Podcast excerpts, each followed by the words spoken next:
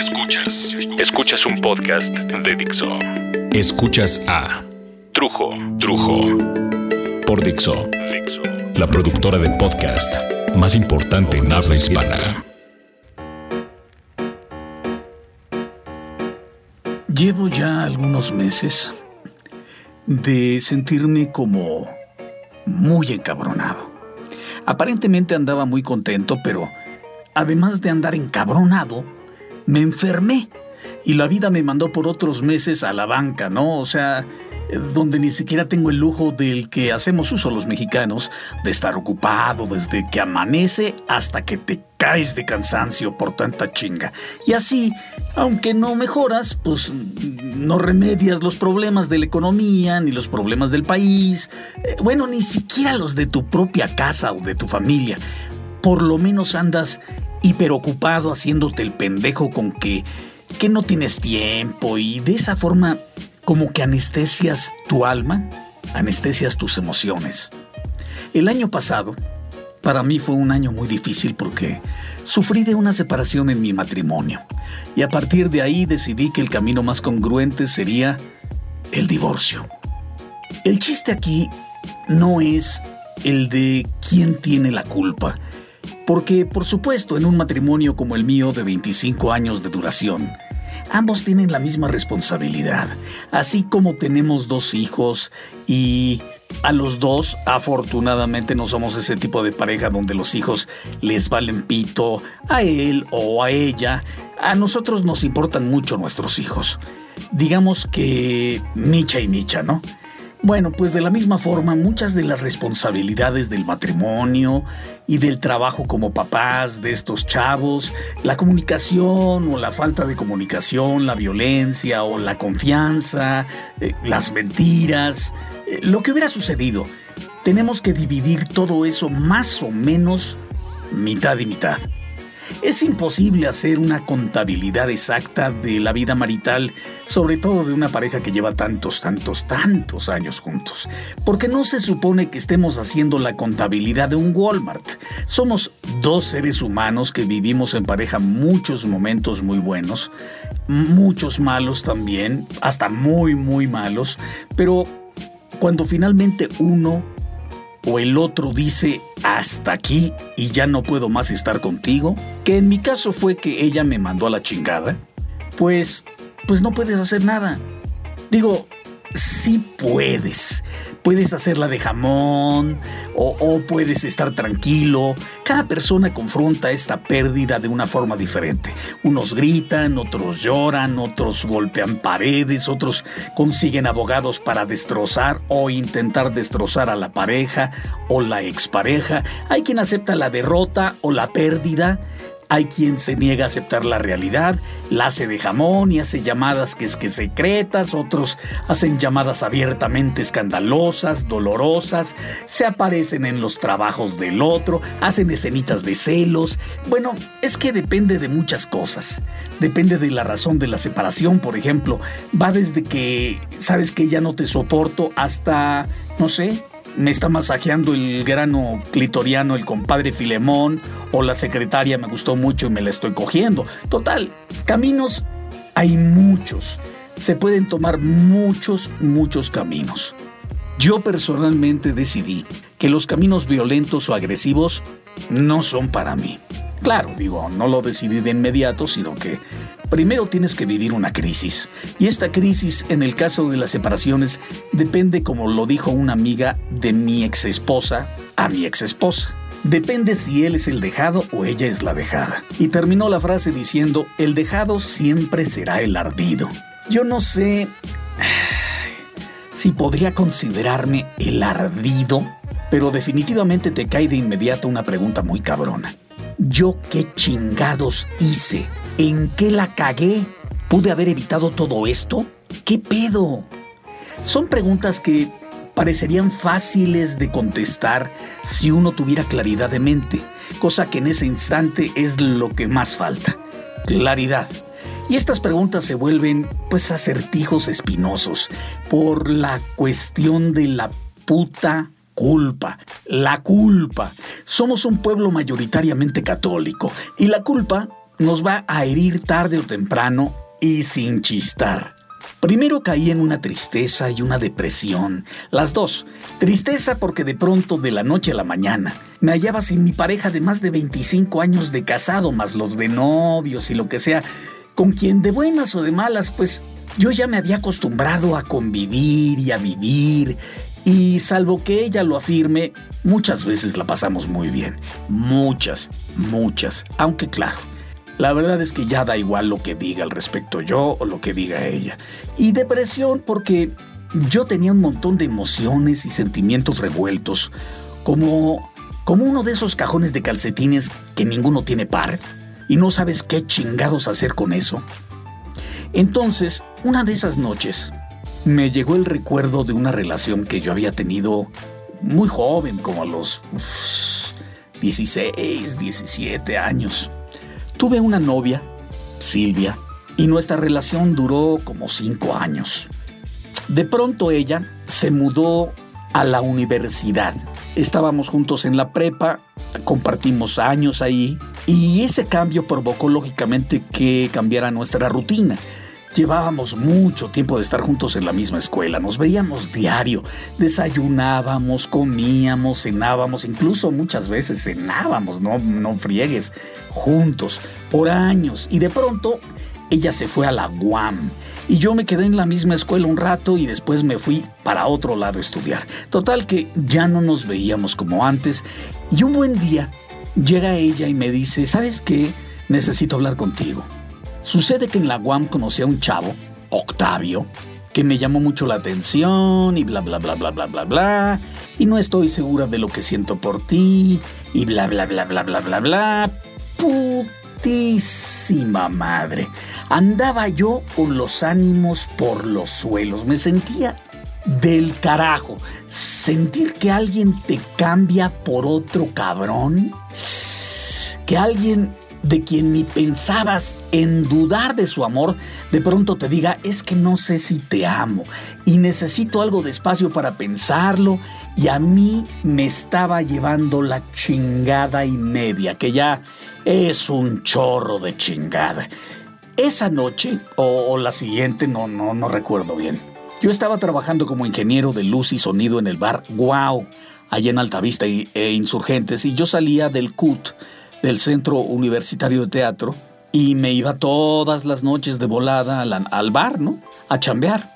Y ahí también estaba chambeando mi hermano como actor. Total que yo siempre llegaba primero, ponía la música, que la luz, preparaba mis cosas y de pronto él llegó y lo jalé y le dije, oye carnal, ¿tienes tantito tiempo? Me dijo, sí, sí, ¿qué pasa? Es que ando que me lleva la chingada. Me dice, sí, cabrón, no mames, se te nota, ¿qué traes? Y entonces ya le conté lo de Silvia, que esto y que el otro, y que, no estaba segura y que necesita espacio para pensarlo. Entonces mi hermano se quedó pensativo y de pronto me dijo, ¿y tú la amas? Sí, carnal, ella es mi vida aquí y allá, yo haría la luna. Y, y entonces me repitió más contundentemente, mira, vamos a dejar algo claro, ¿tú la amas? Sí, sí, por supuesto que la amo. Y de pronto me dice, entonces, ¿Cuál es el pedo? Perdón. No sé, algo se le zafó de la cabeza a mi carnal. O yo en qué pinche parte de la plática me perdí. Por... El pedo es que me dijo que ella necesitaba ir. Sí, sí, sí, sí, pero tú la amas, ¿no? Pues sí, pero... Mira, mira, mira, mira. La que no sabe si te ama es ella. La que no sabe si quiere estar a tu lado es ella. La que no está segura de sus sentimientos es ella.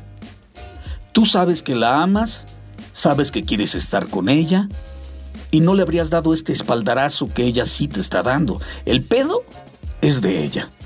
Tú no tienes por qué estar sufriendo. Cuando ella sepa qué chingados quiere en la vida, que venga y te lo diga. Tú mientras aliviánate porque tú no tienes un solo pedo. Puta madre. Me dejó pendejo, sin palabras, como, como hipnotizado. No mames, carnal. Nunca lo había pensado así. Yo no tengo un solo pedo. Y entonces mi vida cambió. Pero no solo eso, o sea, ahora con este rollote de que me mandaron a la chingada tras 25 años de matrimonio, las mismas preguntas, las mismas, me las hice en silencio, en mi cabeza, esa noche que estaba tan confundido. Dejemos esto claro, ¿tú la amas? Sí, por supuesto. Volví a contestar muchos años después. Entonces, ¿cuál es el pedo? La que no sabe si te ama es ella.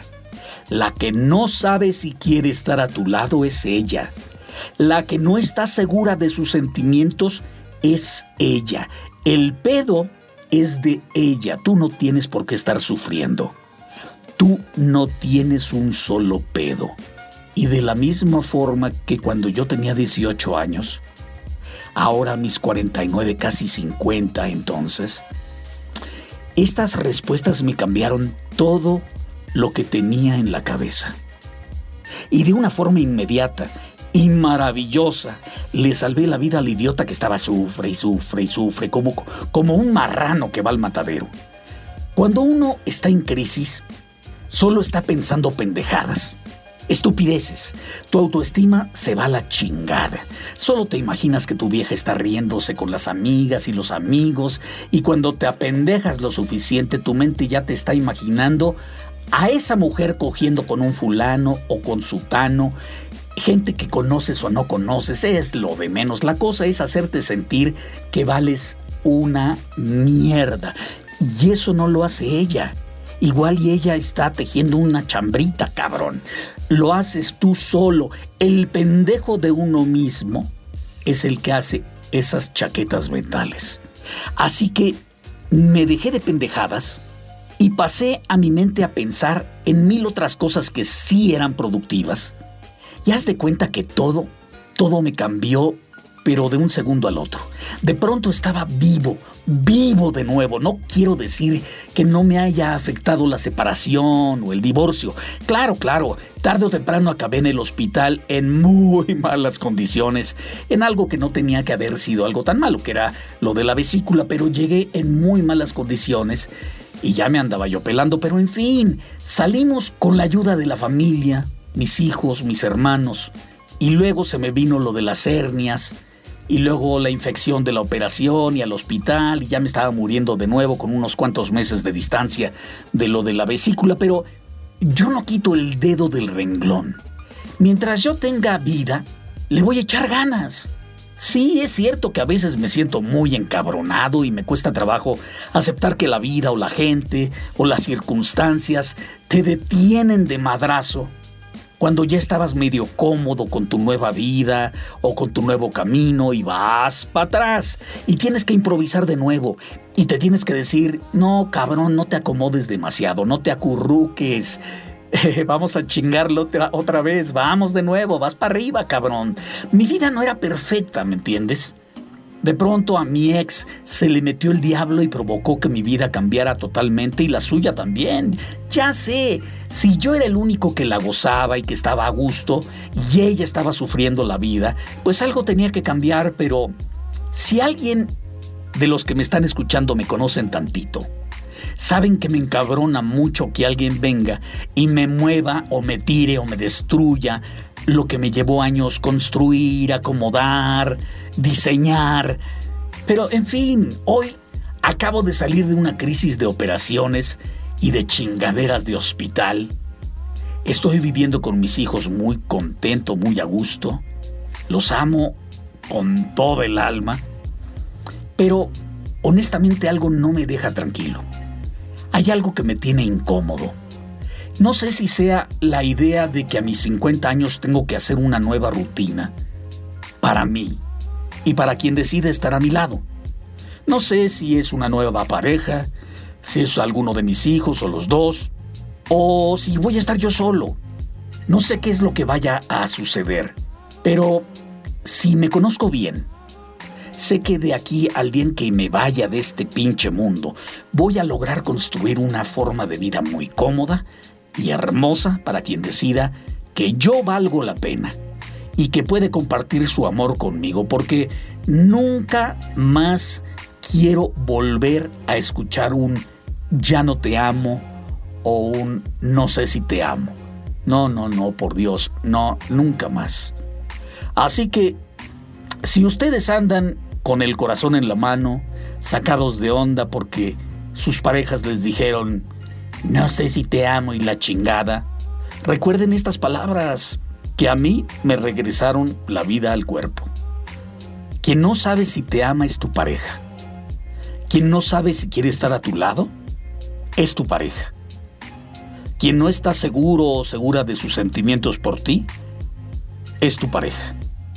Tú sabes lo que sientes, tú sabes con quién quieres estar, no tienes un solo pedo. No tienes un solo pedo.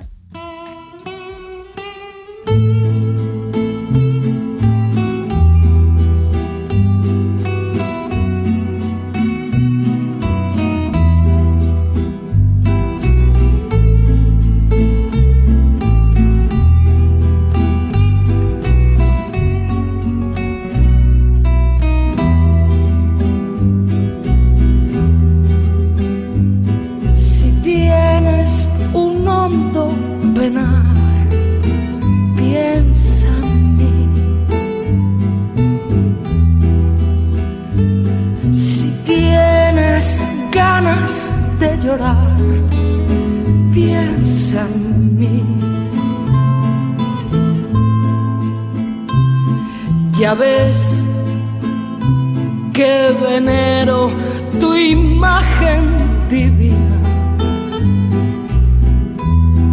Tu párvula boca que siendo tan niña me enseñó a pecar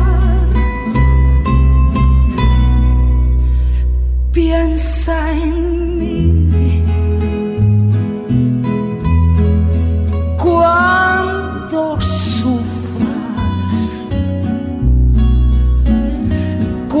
Cuando llores, también piensa en mí.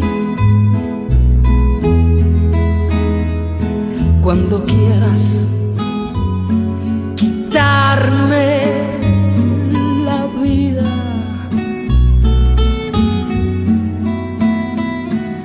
la quiero para nada, para nada sirve sin ti. Piensa en mí cuando sufras, cuando llores también piensa en mí.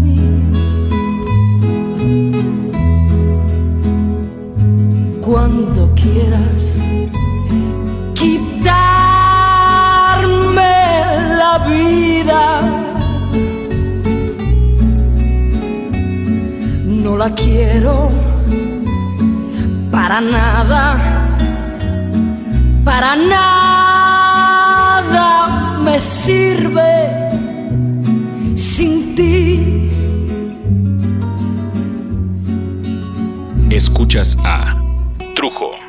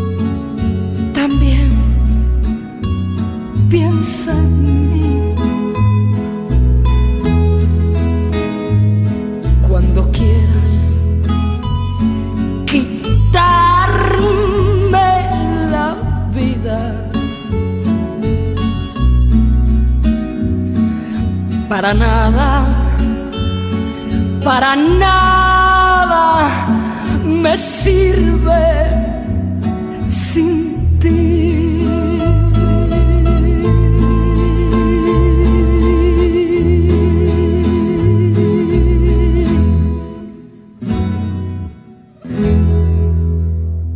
Escuchaste a Trujo. Trujo. Un podcast más de Dixon. El diseño de audio de esta producción estuvo a cargo de Carlos Ruiz.